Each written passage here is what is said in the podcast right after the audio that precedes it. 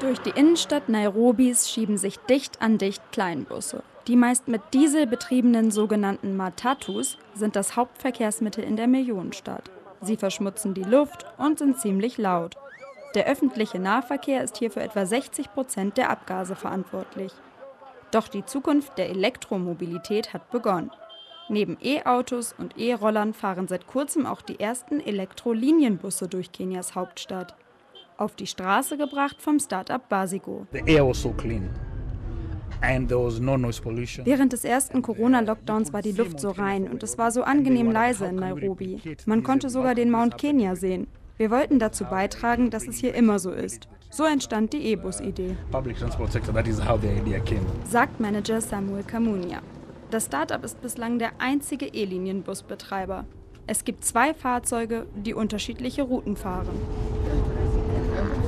Die Busse haben bequeme Sitze. Wer aussteigen will, kann Knöpfe an den Haltestangen drücken. Es gibt auch WLAN und Handys können geladen werden. Auf einem Bildschirm läuft ein Werbefilm. Eine Fahrt im E-Bus kostet genauso viel wie in den üblichen Matatus. Auch der Busfahrer ist überzeugt.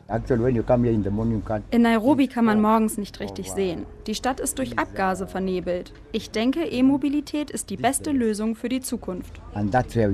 Der Bus hat 25 Sitzplätze.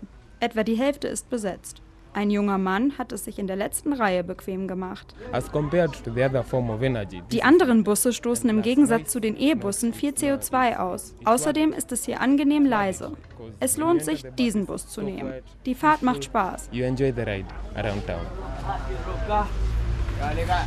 Weiter vorn im Bus sitzt eine ältere Frau. Sie nimmt nur noch ungern die üblichen Matatus. Als ich zum ersten Mal mit diesem Bus fuhr, war ich schwer beeindruckt. Er erinnert mich an ein Flugzeug. Außerdem sind die Sitze gemütlich und es ist nicht so überfüllt. Um bis zu 250 Kilometer zu fahren, müssen die Busse über Nacht mehrere Stunden geladen werden. Dafür gibt es bisher nur eine Ladestation. Startup-Manager Samuel Kamunia ist guter Dinge, dass sich das bald ändert. Sein Ziel? 2025 sollen schon 1000 E-Busse durch Kenia fahren.